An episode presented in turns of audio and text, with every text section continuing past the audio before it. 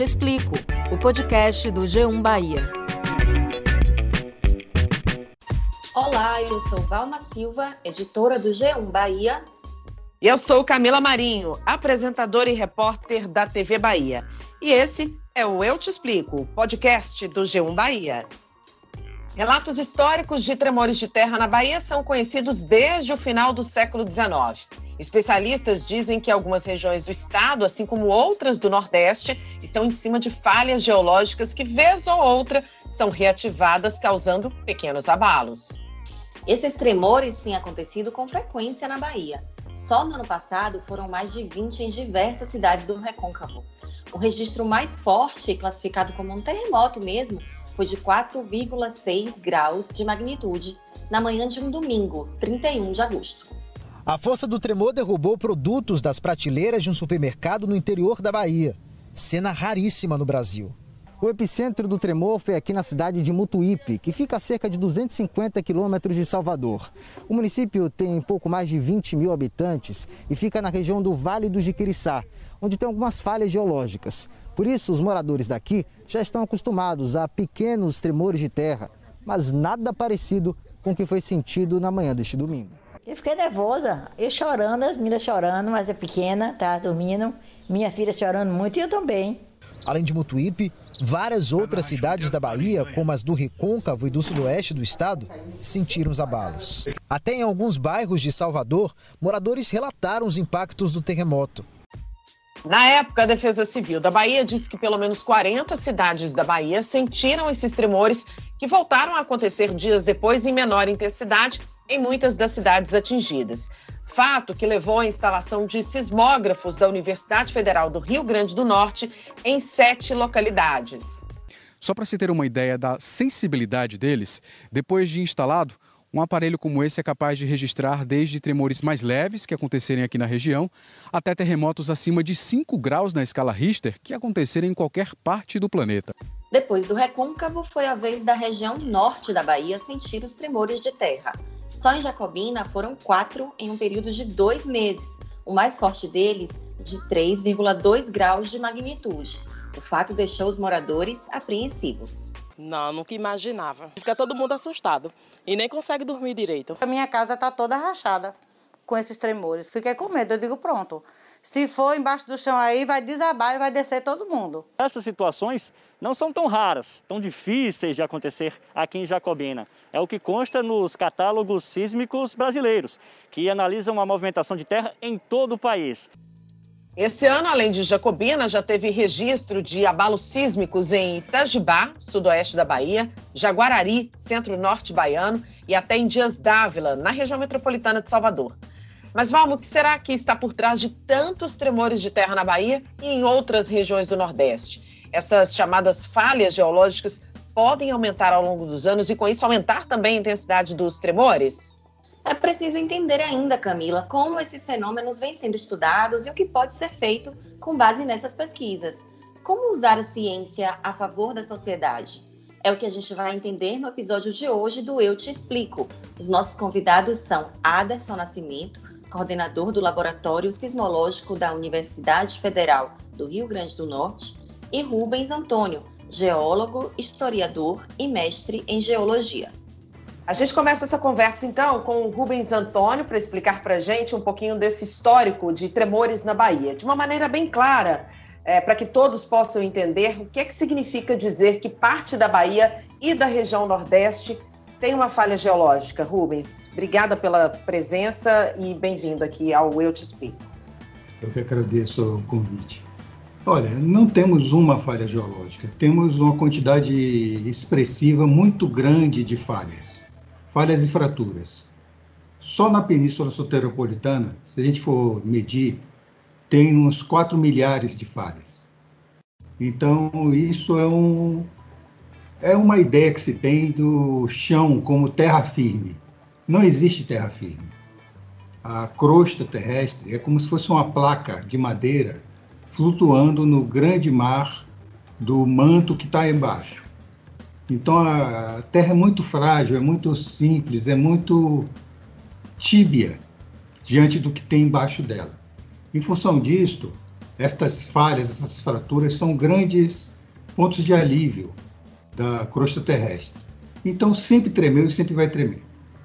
E com relação aos relatos de tremores que são bem antigos, existe alguma relação desses casos recentes e frequentes com a degradação do meio ambiente ou o aumento populacional, enfim, com, com as mudanças né, que nós temos em todo o planeta Terra com o passar do tempo? Olha, é, a influência antrópica, vamos dizer assim, em termos de terremoto, existe? Existe. A superfície da Terra é uma placa de isopor boiando sobre um, o, oceano. Então, o que, que a gente está fazendo? Por exemplo, Salvador, o caso de Salvador.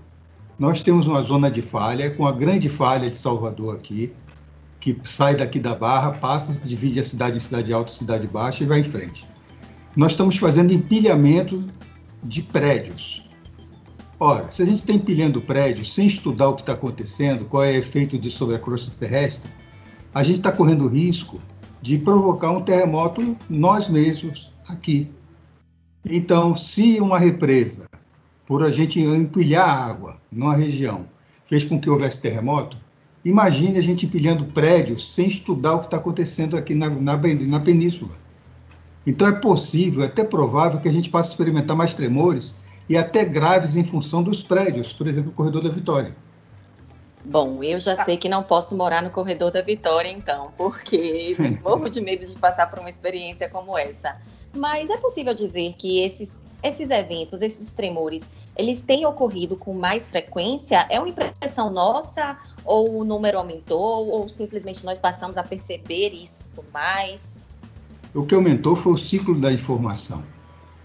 Ou seja, a gente tem mais informações agora do que tinha antes sempre houve. Por exemplo, entre 1916 e 1920, foram anotados diversos terremotos em Salvador, com rachadura de parede, quebra de vidro e por aí vai. Só que está lá no passado, está em alguns livrinhos antigos, ninguém estuda, dificilmente publica, mas agora essa informação está indo muito rapidamente. Ou seja, a velocidade da informação faz com que tomemos conhecimento de mais tremores de terra. Então, não é que é, estão ocorrendo mais tremores, é que as informações passam a circular é, com mais agilidade. É, agora, eu queria saber o seguinte: como é que a população deve agir em caso de tremor de terra? Como é que a pessoa se comporta numa situação como essa? Bom, vamos pegar o caso do Japão. As coisas são arrumadas já, eles já sabem que a terra vai tremer já sabe que, se você já sabe que vai tremer aquilo tudo, você já arruma as coisas de maneira que você não seja atingida por fragmentos de coisas caindo. Ou seja, você não vai colocar uma televisão em cima do móvel. Você vai colocar ela num lugar baixo. Se você olhar o mobiliário japonês, é todo baixo, precisamente por causa dos terremotos. Então a gente tem que ajeitar as coisas de maneira que não seja agredido por elas em caso de tremores. Pois é, professor. Agora, é, uma pergunta aqui sobre essa situação. O senhor disse que citou até o corredor da Vitória. Hum. E também temos aí a situação de falhas geológicas em diversas regiões aqui da Bahia. Deve-se evitar construir nessas áreas mais propensas a abalos sísmicos ou não? Deve-se estudar melhor os casos. A pergunta que a gente faz: tem um risco de haver desabamento, de haver terremoto e desabamento no corredor da Vitória, em outra região de Salvador, em função do acúmulo de prédios, por causa do peso sobre a crosta? É uma pergunta que eu faço e que não tem ninguém estudando. Ou seja, vamos deixar acontecer alguma coisa, talvez uma tragédia até grande, porque se tem um terremoto, como os prédios não estão preparados para isso, ele pode desabar. E um prédio desabando, ele não cai sozinho eles estão muito perto uns dos, uns dos outros. Então é um caso de realmente se estudar. Por dizer, não, Rubens está exagerando, não chega a tal ponto, ótimo. Ou então dizer, realmente a gente precisa se preocupar mais com isso. Com base no pouco que é feito, é possível que, para o poder público traçar algum plano para reduzir os impactos de, por exemplo, um tremor aqui em Salvador ou em outra cidade? Olha, isso passa primeiro pela universidade. A universidade tem que descobrir o problema. Se a universidade descobre o problema, ela aciona as instituições é, públicas, estaduais, federais, municipais. Mas alguém dentro da universidade tem que começar a chamar atenção. Eu estou fora da universidade, eu estou aposentado em relação a isso. E então, o que, que tem que acontecer? Tem que algum instituto se focar nesse tipo de estudo. É possível prever novos abalos sísmicos? É possível dizer que com certeza haverá novos abalos, principalmente na região de Amargosa, Senhor do Bonfim, Juazeiro, Jacobina, haverá, haverá. Eles terão que dimensão? Que magnitude? 4,6 e por aí vai. Salvador haverá? Haverá. 2,5, 3, estourando. Haverá algum colossal, algum mais estrondoso, mais violento Salvador? É possível e até provável. Quando? Não sabemos. Diante de tudo isso que o senhor colocou, sobre o risco iminente que Salvador é, é, sofre, outras regiões como Recôncavo, no caso a Amargosa especificamente, que o senhor acabou de citar, o que, que pode ser feito para minimizar os impactos, para prevenir que esses problemas não venham a acontecer, que esses tremores é, em forte magnitude não venham a acontecer? Preparar o ambiente. Sua casa tem que estar preparada, seu, a colocação, distribuição de objetos, móveis e por aí vai. Tem que estar preparado para o caso de tremer. É uma coisa que você, a gente tem que pensar e dizer, não, isso aqui, se isso aqui tremer, aquilo ali cai na minha direção, é, a gente tem que pensar no, no problema, certo? E, ou seja, é uma questão de educação. As escolas começaram a ensinar as pessoas a se comportar de maneira defensiva na sua própria casa. Salvador já teve um tsunami em 1666. Se acontecer um tsunami, vai, o que, que as pessoas fazem? Ninguém sabe. Então, a gente pensa que a Bahia de Todos Santos está protegida, é a área mais problemática que tem, com mais problemas, é a Baía de Todos os Santos. É onde, se tiver um, um, um tsunami, você imagina uma onda, uma maré, de cerca de 5 metros de altura, varrendo, entrando por Roma, Bonfim, Calçada, Lobato. O que, que vai acontecer? Não estamos preparados para isso. É uma é casualidade difícil de se prever? É. É difícil de acontecer? É. Mas se acontecer, estaremos preparados? Nenhum tico. Uma preparação que deve vir principalmente dos órgãos públicos, das autoridades. Né? A população, claro, precisa estar ciente disso. Está aqui feito o alerta, então. É, professor Rubens Antônio, geólogo, historiador, mestre em geologia, trazendo então esse alerta aqui no Eu Te Explico. Muito obrigada pela sua participação, pelas colocações. Eu que agradeço o privilégio de estar aqui com vocês. Muito grato pela atenção. Eu vou chamar agora para nossa conversa Aderson Nascimento, que esteve em algumas das regiões atingidas pelos tremores e pode trazer novidades para a gente. Aderson, seja bem-vindo. É, passados quase nove meses do tremor mais forte aqui na Bahia, o que é que já se sabe de concreto sobre esses abalos? É, olha, esses eventos, é, o que já se sabe é que foi uma, uma, uma sismicidade é, bem localizada na região ali de, de Amargosa, é, especificamente muito pré, próximo a um distrito chamado Cortamão. E o que a gente já conhece é que foi uma falha geológica que foi reativada naquela região. Tá certo? Assim, essas falhas, apesar de às vezes não serem tão facilmente mapeadas na superfície, elas, a gente sabe que por baixo da terra, elas existem, digamos assim, a, a certa profundidade, e que quando elas se movimentam, provocam esses, esses, esses pequenos, essas, essas, vibrações que as pessoas sentem no solo, né? Então, assim, é, a região do recôncavo a gente já conhecia como uma região sísmica no Brasil, né? É, especificamente naquela região, desde o final do século XIX, já existem relatos de atividade sísmica naquela região. Então, demorou algumas um pouco mais de uma centena de anos, né? Mas a atividade é, voltou àquela região. Aderson, no ano passado foram instalados sismógrafos em sete cidades atingidas pelos tremores. Como é que tem sido feito o trabalho de monitoramento? A gente pode dizer que, baseado nesses dados, teve sim um aumento na quantidade de tremores? Quando você tem uma atividade com essa relevância que a gente viu ali na região de Amargosa, com essa repercussão, é importante que a gente estude de forma mais local essa atividade. E esse segundo passo aí, isso foi o que foi feito através do laboratório sismológico. Então a coisa se dá, digamos assim, dois tipos de monitoramento. Um mais de grande escala, que é um monitoramento regional, que monitora todo o Brasil. E se você detecta alguma coisa, anomalia, e se existe a oportunidade, as condições de você ir lá e detectar, e estudar mais a fundo, mais o foco dessa, dessa, dessa, dessa atividade, é uma grande oportunidade. Você vai lá e coloca os equipamentos naquelas regiões. São esses sete sensores que você falou aí. Na verdade, os sensores estão distribuídos em dois municípios, que é o município de, é, é, basicamente, aos redores de São Miguel da Mata e aos redores ali de Amargosa. São duas cidades e sete localidades diferentes. Com esse tipo de monitoramento, a gente tem uma melhor resolução, uma melhor imagem de como a falha está se movimentando. A gente é capaz de detectar eventos menores, tanto os eventos grandes como os pequenos, e esses eventos eles dão uma ideia de como é que a falha está se movimentando. E é esse estudo que está sendo feito exatamente nesse momento, enquanto a gente fala aqui. Mas tem algo de concreto que já foi constatado nesse estudo com base nesses sismógrafos que foram instalados desde esses tremores do ano passado?